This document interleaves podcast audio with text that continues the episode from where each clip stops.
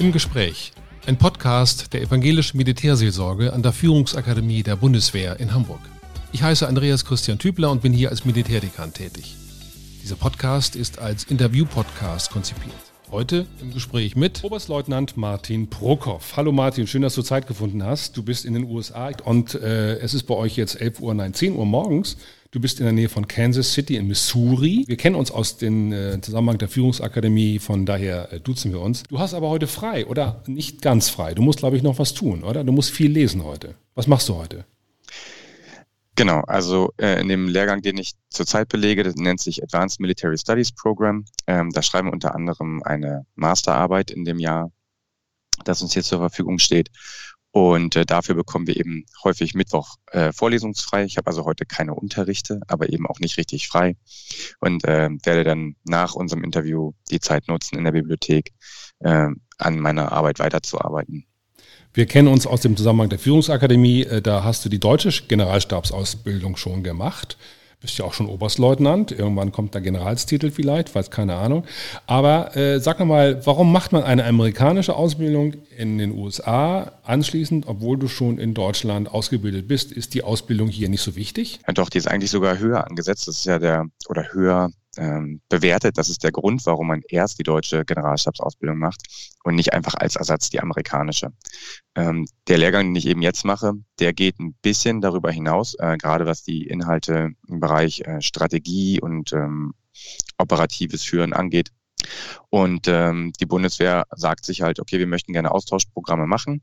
Äh, wir haben in der deutschen Generalstabsausbildung eben auch Austauschoffiziere aus anderen Nationen, unter anderem den USA. Und so schickt Deutschland eben jedes Jahr ein bis zwei Leute auch in die USA und ähm, gibt uns die Möglichkeit als Soldaten, uns hier persönlich weiterzuentwickeln und nochmal ähm, zwei Jahre äh, aus unserem Berufsalltag eigentlich auszusteigen und uns akademisch weiterzubilden. Ähm, du wohnst mit deiner Familie, mit deinen Kindern und deiner Frau dort in der Nähe des Forts. Kann man sich das so vorstellen? Ein Fort wie damals beim Indianerspielen sozusagen mit dem Spielkasten und mit den Holzbaustäben. Äh, ein ummauertes äh, Gebäude oder eine, eine Gegend, wo also Palisaden aufgetürmt sind? Oder wie kann man sich so ein Fort vorstellen? Also es ist tatsächlich, ähm, Leavenworth ist die erste Stadt in Kansas ähm, und das Fort ist der Grund gewesen, warum diese Stadt überhaupt gegründet wurde. Oh. Und es ist tatsächlich so, dass hier damals die US Army äh, einen Außenposten errichtet hat, um äh, den, auf, die Offiziere oder Offizieranwärter, äh, die hier in der US Army ausgebildet worden sind, mit den wilden Indianern äh, so ein bisschen in Verbindung zu bringen und die darüber auszubilden. Und davon gibt es natürlich noch ganz viele alte Gebäude und Mauerreste, die man hier auch äh, sich angucken kann. Äh, insgesamt ist das vor tatsächlich wie eine große, riesengroße Kaserne eingezäuntes, eingezäunter Bereich der große Unterschied zu einer deutschen Kaserne ist, dass hier eben ähm, Military Housing Areas innerhalb der Kaserne stehen. Und ähm, das gibt mir die Möglichkeit, mit meiner Familie eben hier on post, wie man sagt, zu leben. Wir haben ähm, eine richtig große Doppelhaushälfte, in der wir, in der wir alle bequem unterkommen. Wir haben äh, Supermärkte hier on post. Wir haben äh, die ganzen Behörden, die äh, die Military IDs etc. ausstellen, haben wir alles hier auf der Basis. Die Kinder gehen zur Schule auf der Basis. Ähm, es ist also ein sehr, sehr bequemes Leben. Fort Leavenworth nennt sich auch the best hometown of the Army. Und äh, bis jetzt kann ich das äh, wirklich bestätigen. Aber ihr könnt, wenn ihr wollt, auch raus. Ihr müsst nicht sozusagen die ganzen zweieinhalb Jahre dort äh, drin bleiben, oder? Nein, wir dürfen grundsätzlich raus. Derzeit mit Corona haben wir natürlich ein paar ähm, Reisebeschränkungen, denen wir uns hier, äh, genau wie alle anderen amerikanischen Kameraden, ähm, unterwerfen müssen. Das dient eben auch dem Schutz der Truppe, äh, um eben die Einsatzbereitschaft der, der Army hochzuhalten. Ähm, da gibt's aber dann wieder Ausnahmen. Also gerade wenn es jetzt Thanksgiving oder Weihnachtsferien sind, dann kann man Ausnahmen von dieser Regel beantragen und muss dann eben, wenn man wiederkommt, auch in Quarantäne gehen. Ich denke, das ist ähnlich wie in, wie in Deutschland derzeit damit verfahren wird. Genau, Corona oder Covid-19, das wäre auch der nächste Punkt oder der erste eigentliche nochmal thematische Punkt nach deiner Ausbildung, ähm, ist ja so, dass das uns in Deutschland äh, sehr betrifft. Äh, das hast du sicherlich mitbekommen oder bekommst du ja mit. Ähm, heute haben wir die Zahlen, heute ist das 21. Oktober 7580, glaube ich. Und äh, die, sag mal, die Regierungen, die ähm, äh, Parlamente sind relativ ja, äh, aufgeregt in Anführungsstrichen und überlegen Schutzmaßnahmen, nicht nur das, sondern eben erleben auch sozusagen Kriseninterventionen für einen Fall, dass die Zahlen wirklich hochgehen. Wie ist das bei dir oder bei euch? Tragt ihr alle Maske zum Beispiel? Ähm, Normalerweise ja, tatsächlich im Unterricht. Ich habe meine Maske auch immer dabei. Ich kann sie jetzt abnehmen, weil ich alleine äh, in einem der Unterrichtsräume sitze. Sobald ich den Raum verlasse, ähm, äh, muss ich die Maske aufsetzen in den Gebäuden. Äh, oder wenn eben die sechs Fuß, also knapp zwei Meter Abstand unterschritten werden, dann ist immer Maskenpflicht.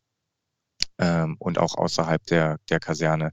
Ähm, da regelt das in jeder Bundesstaat ein bisschen anders, aber in Gebäuden tragen wir eigentlich immer Maske. Auch die Kinder in der Schule, der Unterricht wird komplett mit Maske durchgeführt.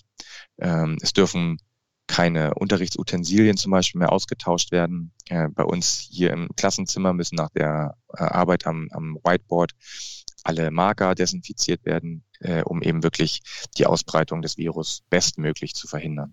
Stefan Whiteboard, du hast mir in einem Vorgespräch gesagt, ihr seid dabei, nicht nur elektronisch sozusagen euch aufzurüsten, in Anführungsstrichen, wie jetzt auch die Führungsakademie nochmal digitaler zu werden, sondern ihr habt auch jetzt nochmal die Idee, wieder analoger zu werden. Das heißt auch mal mit Stift und Kreide und Papier auch an der Tafel zu operieren. Was hat das für Gründe? Die Gründe, die uns äh, hier quasi mitgegeben werden, sind zwei, zwei unterschiedliche. Auf der einen Seite ist es natürlich, dass ein Ziel dieses Lehrgangs ist, kreativ und kritisch zu denken. Und ähm, man hat eben festgestellt, wenn man die Leute an ein Whiteboard stellt und sie zwingt, eben händisch zu malen, dann hilft das dem kreativen Denken und äh, eben auch der Ausdrucksweise und bildet den, den Soldaten auch darin aus, für einen Vortrag äh, innerhalb kürzester Zeit äh, ein Problem visuell darzustellen und dazu vortragen zu können. Das ähm, PowerPoint löst das nicht ab, aber man hat eben festgestellt, dass PowerPoint relativ viel Zeit in Anspruch nimmt. Und ähm, wir haben auch unter der Woche jeden Tag nur dreieinhalb Stunden Unterricht und der Rest äh, entfällt auf Lesezeit, Hausaufgaben, Vorträge vorbereiten oder Papiere schreiben. Und ähm, um eben das Ganze im Unterricht äh, möglich zu machen, ist man da von PowerPoint weggegangen. Der andere Grund ist natürlich, dass eben PowerPoint auch im Einsatz nicht überall zur Verfügung steht und der äh, amerikanische Stabsoffizier ähm, in der Lage sein muss, anders äh, seine, seinen Vortrag grafisch äh, aufzuarbeiten oder zu untermalen. Äh, und die Army konzentriert sich derzeit auch auf Large-Scale Combat Operations, also wieder große Operationen, äh, wo eben auch die Cyberdomäne eine große Rolle spielt. Und ähm, da ist es eben möglich, dass Computersysteme zeitweise gestört oder ausgeschaltet werden. Und dann hat man auch gar keinen Zugriff auf PowerPoint. Ähm, und darum muss man in der Lage sein, das Ganze eben schnell am Whiteboard auch aufzuzeichnen. Also sozusagen sich darauf einzustellen, dass man auch mal in einfachen Situationen, wo es nicht so technisch komfortabel zugeht, auch die Kreativität an den Tag legt, Probleme zu lösen und äh, dann auch die eigenen Mittel dafür, die eigene Kreativität zu trainieren, ist eine eurer Aufgaben. Prima. Ähm, ähm, wir kommen mal zu einem Thema, was ich eben schon angerissen habe, Covid, Corona. Nicht ganz ausführlich, aber doch so viel.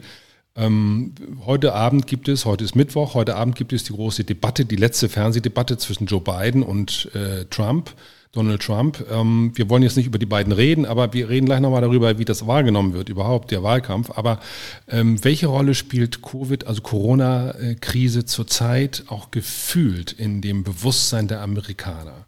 Depression, Widerstand, Aufbruch, Gelassenheit, was sind so die emotionalen Momente, die du spürst, die ihr als Familie hier spürt oder außerhalb des Forts spürt? Es ist natürlich äh, schwierig, eine allgemeine Stimmung auszudrücken, weil dieses Land so unfassbar groß ist und ähm, sich Corona in unterschiedlichen Bereichen äh, gerade auch unterschiedlich schwer auswirkt. Der mittlere Westen, wo eben Kansas auch liegt, ist derzeit äh, schwer erfasst.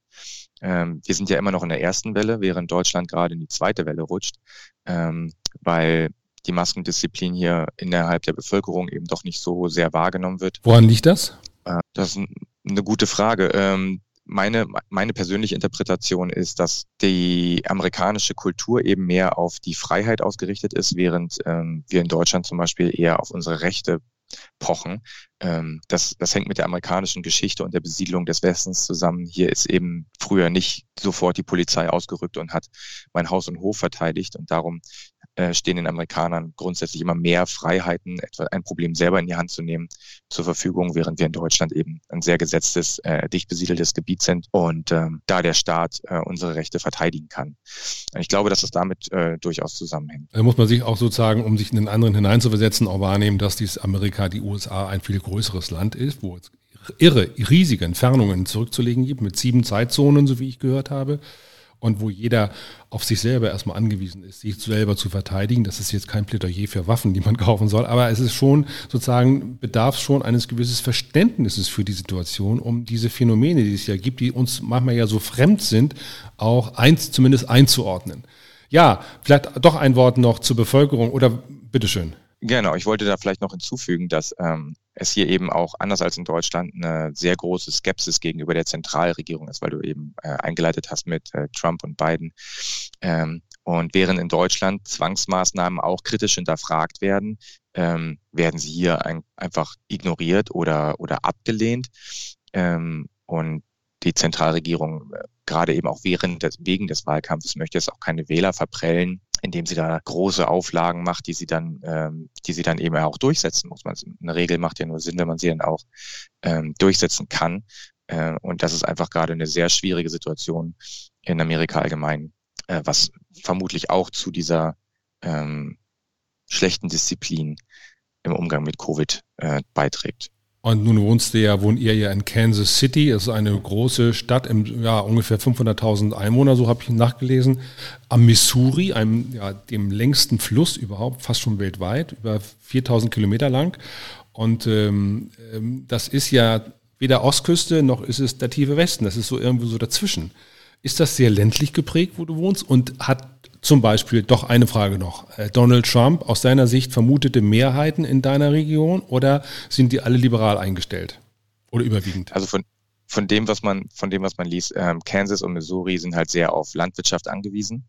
Ähm, und die Republikaner traditionell subventionieren Landwirtschaft eben sehr gerne, was dazu führt, dass dieser ganze Bereich hier im Mittleren Westen, der eben sehr landwirtschaftlich geprägt ist, dann auch eher Republikaner wählt ähm, und damit auch äh, hinter Trump steht. Also wenn man hier durch die Straßen äh, und, und andere Städte und Dörfer fährt, sieht man in den Vorgärten immer diese, diese Schilder, äh, äh, die dann eben dafür werben, dass man doch bitte Trump wählen soll. Habe ich sogar in einem, äh, in, dem, in dem Vorgarten von Michael Wendler äh, gesehen. Das ist dieser, dieser äh, gut, ich will nicht sagen, was er ist, aber er ist einer der, der Sänger und hat eine junge Freundin und so und er wohnt äh, in den USA und da habe ich in einem kleinen Take sozusagen, habe ich auch so ein Trump-Schild gesehen, so ein blaues, äh, dass man sozusagen Trump wählen soll. Ähm, ja, das ist ja ganz spannend. Geht ihr eigentlich, äh, wenn ihr außerhalb seid, auch mit Maske durch die Gegend oder wenn ihr ins Kino geht zum Beispiel oder äh, gilt das für euch nicht? Doch, also wir versuchen eigentlich, soweit es geht, Masken aufzusetzen, wenn wir uns im Freien bewegen. Ähm, dann äh, kann man die Masken eben auch abnehmen. Es sei denn, man ist von vielen Menschen umgeben. Letztens waren wir zum Beispiel auf einem Bauernhof äh, und haben uns das angeguckt. Das ist alles ähm, draußen. Äh, da waren wir trotzdem mit ja. Maske unterwegs, weil da eben viele Touristen sind. Geschlossene Räume versuchen wir als Familie gerade zu vermeiden. Äh, also Kino ist eben derzeit nicht drin. Ähm, aber man, es gibt halt viele andere Sachen, die man hier machen kann. Und ähm, wie gesagt, sobald äh, andere Menschen in der Umgebung sind, Supermarkt, Ämter, ähm, es ist entweder Maskenpflicht oder wir setzen sie freiwillig auf, um eben äh, andere Menschen zu schützen. Das Problem ist halt, dass hier ähm, im, im Raum Fort Leavenworth auch sich viele Menschen zur Ruhe setzen, die eben früher für die Army oder mit der Army äh, gearbeitet haben. Und ähm, das ist natürlich auch eine Bevölkerungsschicht, die besonders gefährdet ist. Und ähm, das ist einfach ja auch Teil der christlichen Nächstenliebe und einfach Verantwortungsbewusstsein zu sagen, ich setze die Maske auf, um den anderen zu schützen. Äh, Stichwort christliche Nächstenliebe. USA ist ja äh, in einigen Teilen sehr stark, sehr fromm geprägt. Ist das bei euch auch so, was du so mitbekommst? Ja, überwiegend tatsächlich ähm, christlich geprägt der Bereich hier. Ähm, es ist aber interessant, wenn man die Bilder im Fernsehen sieht. Das mögen jetzt vielleicht auch nur, sage ich mal, selektive Ausschnitte sein, aber ähm, der Bereich christlicher Glaube wird dann eben im Zusammenhang mit Corona auch ganz anders ausgelegt, dass man eben sagt, ich brauche keine Maske aufsetzen, weil Jesus mich schützt. Ähm, da gibt es ein, ein Video, das viral gegangen ist, wie man heute ja sagt, ähm, was ja eben eine Frau im Auto zeigt, die aus dem Gottesdienst, vollgepackter Gottesdienst kommt, ohne Maske und allem drum und dran und sagt, ich bin in Jesus Blut gebadet und mir kann nichts passieren. Das nimmt manchmal sehr skurrile, sehr skurrile Ausmaße an hier, ja. Das ist ja auch so ähnlich, so wie Donald Trump sich auch geäußert hat nach seiner Corona-Infektion, dass er sozusagen jetzt geheilt ist und äh, man ihm nichts mehr anhaben kann. Also er nutzt das ja auch als sein persönliches Schild gegenüber anderen. Stichwort Wahl. Hast du eine Prognose? Wie wird es ausgehen? Prognose habe ich nicht, nachdem, nachdem es letztes Mal ja auch ganz äh, überraschend passiert ist, ähm, dass Trump gegen alle Prognosen ja eigentlich äh, gewonnen hat. Ähm, ich, ich sehe durchaus die Möglichkeit, dass er wieder gewählt wird. Ähm, aber ich glaube, was die Wahl von Donald Trump, die letzte Wahl gezeigt hat, ist, dass es einfach eine unglaublich große Unzufriedenheit mit der amerikanischen Politik, mit diesem festgefahrenen System gibt, äh, in dem, in dem ähm, Lobbyarbeit eigentlich alles bestimmt und nicht der, der Wille der Bevölkerung. Und ich hoffe eben, dass, ähm, dass die Auswirkungen der derzeitigen Administration äh, das Ganze so ein bisschen gelockert haben und nach der nächsten Wahl äh, eben wieder ein bisschen mehr politisches äh, Kalkül oder Geschick äh, in die Außenpolitik oder auch in die, in die, in die amerikanische Politik allgemein kommt ähm, und Amerika nicht diesen isolationistischen Kurs weiterfährt, sondern sich eben wieder ein bisschen mehr kooperativ zeigt. Das würde ich mir selber persönlich wünschen. Das wünschen wir uns, glaube ich, fast alle, so wie ich weiß. Äh, jeder, der auch bei der Bundeswehr ist, wünscht sich diesen Kurs und das ist, da bist du, glaube ich, in guter Gemeinschaft. Übrigens nebenbei gesagt äh, an die äh, Zuhörerinnen und Zuhörer, es gibt hervorragende Podcasts, natürlich nicht meinen, meine ich gar nicht, sondern andere, wo es wirklich auch um Zwischentöne geht, um Informationen aus den USA. Zum Beispiel, ich darf mal diese Werbung machen, auch dafür bekomme ich nichts, das ist noch nicht mehr abgesprochen. Vom NDR, äh, die Auslandskorrespondenten, die haben also sozusagen über die ganze Welt verstreut, Stationen, wo sie eben auch Korrespondenten haben. Und einer davon, äh, eine Station ist eben in Washington und New York und die berichten aus diesem Sendegebiet USA, auch aus anderen Gebieten, Indien zum Beispiel ganz hervorragend oder Singapur. Und es lohnt sich wirklich beim NDR mal sich umzuschauen und da äh, nicht nur die Corona äh, mit Christian Drosten, die auch sehr gut ist, aber es gibt eben auch viele andere gute Beispiele, sich zu informieren über die Lage äh, vor Ort von Leuten, die sich auskennen, genau wie Martin hier es auch gerade äh, tut, Martin Prokop, Oberstleutnant, nochmal Oberstleutnant in den USA und bis Juni nächsten Jahres noch mit seiner Familie da. Ja, ähm, es gibt noch eine Bitte äh, von äh, mir, dich nochmal zu äußern, zu fragen. Erstmal nochmal die Frage zur Schule. Deine Kinder gehen zur Schule, in eine normale öffentliche Schule oder habt ihr Geld locker gemacht, um sie auf eine Private School zu schicken? Wie ist das bei euch? Nein, also es gibt hier ähm, keine deutsche Schule. Ich war vorher in Brüssel eingesetzt, da gab es eine internationale deutsche Schule, da konnten die Kinder äh, hingehen. Ähm, meine jüngeren Töchter waren damals in einem zweisprachigen Kindergarten, haben da Deutsch und Französisch gelernt. Und hier haben wir die Gelegenheit eben genommen und haben sie ganz normal in die öffentliche Schule ähm, gesteckt, wo sie eben nur Englisch lernen. Das Schöne ist aber, dass hier in Fort Leavenworth eben jedes Jahr sehr viele internationale äh, Studenten äh, herkommen und die Schulen darauf eingestellt sind. Also es gibt da ähm, extra Englischunterricht für als zweite Sprache sozusagen, als äh, Englisch als Fremdsprache. Äh, die Kinder werden da ganz vorsichtig rangeführt. Und äh, die meisten Kinder sind ja so in dem Alter drei bis acht Jahre, wenn sie hierher kommen. Das ist so der Altersdurchschnitt. Und ähm, die haben einfach die Gabe, unheimlich schnell Englisch zu lernen. Also bei meinen Töchtern hat das drei Monate gedauert, dann haben die angefangen, meine Aussprache zu korrigieren. Äh, das war einfach sehr, sehr schön zu sehen. Und mittlerweile sind sie fließend und äh, ich höre eben von unseren amerikanischen Nachbarn, dass sie akzentfrei Englisch sprechen. Das ist einfach toll zu sehen. Ja. Großes Kompliment vor allen Dingen. Wir machen ein bisschen Zwischenmusik und dann werden wir noch schon, müssen wir schon fast in die Schlussrunde eintreten. Da werde ich dich nochmal fragen, ähm, wie siehst du im Vergleich äh, zur deutschen militärischen Ausbildung das amerikanische System, Stichwort Befehlstaktik, Auftragstaktik, innere Führung? Kommt gleich dran. Erstmal ein paar Takte Musik.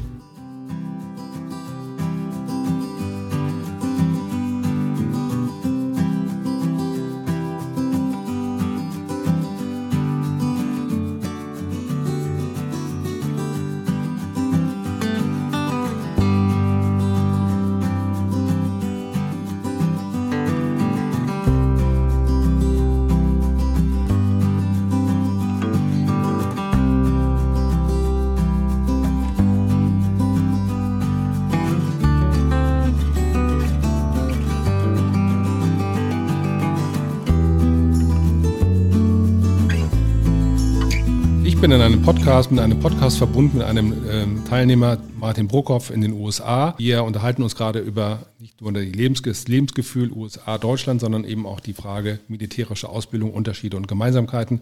Ähm, Sag mal, wir haben ja gehört, in Deutschland heißt es ja, wir äh, lehren und lernen die, oder ihr lernt die Auftragstaktik, also das heißt, äh, umfassend sozusagen sich zu bilden, um eine Entscheidung zu treffen und auch nochmal durchaus kritisch die Entscheidung zu hinterfragen. Wie ist das in den USA? Äh, bekommen die einen Befehl und die ähm, Soldaten, die untergeordnet sind, müssen das alles tun oder gibt es auch die Möglichkeit, auch nochmal kritisch den Befehl zu hinterfragen? Wie sieht es da aus? Das ist ein ganz spannendes Thema, weil die Amerikaner tatsächlich seit langem versuchen, ähm, sich dem Prinzip der Auftragstaktik zu nähern. Sie haben ein ähnliches Konzept, das nennt sich Mission Command, ähm, das auf gewissen Säulen ruht, äh, die auch in der Auftragstaktik zugrunde liegen, gegenseitiges Vertrauen, kreative Lösungen finden, äh, Risiko akzeptieren und so weiter. Äh, und das ist ganz spannend. Und ähm, um eben zu verstehen, wie die Deutschen zur Auftragstaktik gekommen sind, wird hier auch sehr, sehr viel Militärgeschichte unterrichtet, ähm, vor allem auch deutsche Militärgeschichte. Also ich habe gesagt, ich habe in dem ersten Jahr, was ich hier verbracht habe, mehr über deutsche Militärgeschichte äh, gelernt als in den 18 Jahren in der Bundeswehr, ähm, was ich äh, erschreckend, aber natürlich auch erhellend fand. Aber es gibt eben äh, einen großen Unterschied, den ich dann immer versuche herauszustellen, während unsere Vorschrift nämlich sagt, dass äh, Vorgesetzte eben auch Fehler akzeptieren müssen. Wenn ich also in, in einer Unsicherheit von einem Soldaten verlange, eine kreative Lösung im Sinne des, der übergeordneten Führung äh, zu finden, ähm, dann muss es eben auch erlaubt sein, dass man mal daneben greift. Und äh, diesen Schritt, äh, den sind die Amerikaner eben eigentlich noch nicht bereit zu gehen. Da heißt es nur Risiko akzeptieren, aber nicht Fehler akzeptieren. Ähm, von daher äh, ist das, das Klima, das Führungsklima doch noch ein bisschen was anderes. Also es ist ganz spannend, weil man es nicht so richtig greifen kann, aber man, man fühlt es doch im Alltag. Die Amerikaner, die USA ist ja auch noch wie von Elite Nation oder versteht sich ja auch als Führungsnation sehr groß und sozusagen, wenn sie irgendwo hinkommt, dann sind sie ja immer zehnmal größer als wir oder zehnmal, mehr, zehnmal mehr Fahrzeugen als wir, wie auch immer. Wir kennen das aus den Einsätzen, in denen wir beiden waren. Ähm, das ist natürlich schon so, dass das Selbstbewusstsein auch sehr stark ist wahrscheinlich und manchmal auch man vor Kraft kaum laufen kann. Aber die Rolle, die USA spielt, verändert sich auch in der politischen Diskussion zumindest. Oder wie siehst du das? Das, das denke ich auch. Ähm, die USA realisiert, glaube ich, ähm, so langsam, dass sie eben nicht mehr die einzige ähm, Weltmacht mit Führungsanspruch ist, sondern dass es eben andere regionale Mächte gibt, die eben Führungsanspruch entwickeln, ähm, sei es Russland, sei es China. Äh, und die amerikanische nationale Sicherheitsstrategie benennt eben auch ganz klar die beiden und dann noch Iran und Nordkorea als, ähm, als ihre Risikogebiete ähm, oder ja, also nicht als Feinde, sondern als potenzielle, da will ich mich jetzt nicht festlegen vom Wortlaut her, aber da, da liegt eben auf diesen vier Ländern eigentlich der Fokus. Darum geht man eben jetzt wieder weg von Stabilisierungsoperationen und Nation Building, was man vorher im Irak und Afghanistan gemacht hat, und konzentriert sich in der, in der Ausbildung, zumindest in der US Army, eben wieder mehr auf den Kernauftrag, ähm, was eben äh, große Landoperationen sind, ähm, Large-Scale Combat Operations genannt äh, und, und alles, was damit zusammenhängt. Also, äh, liebe Hörer, wenn Sie, wenn ihr das jetzt gerade so hört, vergesst bitte nicht, das ist die private Meinung von Martin. Ist immer ein bisschen schwierig, dass man etwas nicht äußern äh, soll, was man nicht äußern darf. Alles, was er gesagt hat, ist auch sowieso äh, äh State of the Art und darf auch gesagt werden, vor allen Dingen, und ist korrekt. Aber es ist auch gleichzeitig seine persönliche Meinung. So viel Freiheit muss ja auch sein, dass man sozusagen äh, seine eigene Meinung hier auch formulieren darf. Es gibt sicherlich auch andere Leute, andere Soldaten, die das vielleicht auch anders sehen, aber äh, so ist es. Ja, soweit. Ich denke, das war ein guter äh, erster und zweiter Blick. Ich danke dir sehr. Wir sollten jetzt äh, allmählich das Ende einläuten. Wir haben vielleicht noch die Gelegenheit, in den nächsten Wochen mal speziell zur Strategie noch ein Gespräch zu führen. Stichwort Clausewitz. Das ist ja ein, ein Kriegstheoretiker, der hier in Deutschland lange Zeit eine lange Tradition hatte. Die Frage ist, wie es heute damit aussieht und wie es vor allen Dingen in den USA damit aussieht. Darauf kommen wir nochmal zu sprechen. Ansonsten, ich wünsche dir erstmal alles Gute, Gottes Segen für deine Familie und für dich, für deine Kinder, deine Frau. Und bleibt behütet, schützt euch, schont euch und äh, bleibt gesund. Und äh, irgendwann werden wir uns wiedersehen in den nächsten Wochen. Erstmal alles Gute und schön, dass du Zeit gefunden hast. Vielen Dank. Ich danke. Vielen herzlichen Dank. Das war ein Podcast der Evangelischen Militärseelsorge an der Führungsakademie der Bundeswehr in Hamburg. Ich danke Ihnen fürs Zuhören. Bleiben Sie uns verbunden. Ihr Andreas Christian Tübel.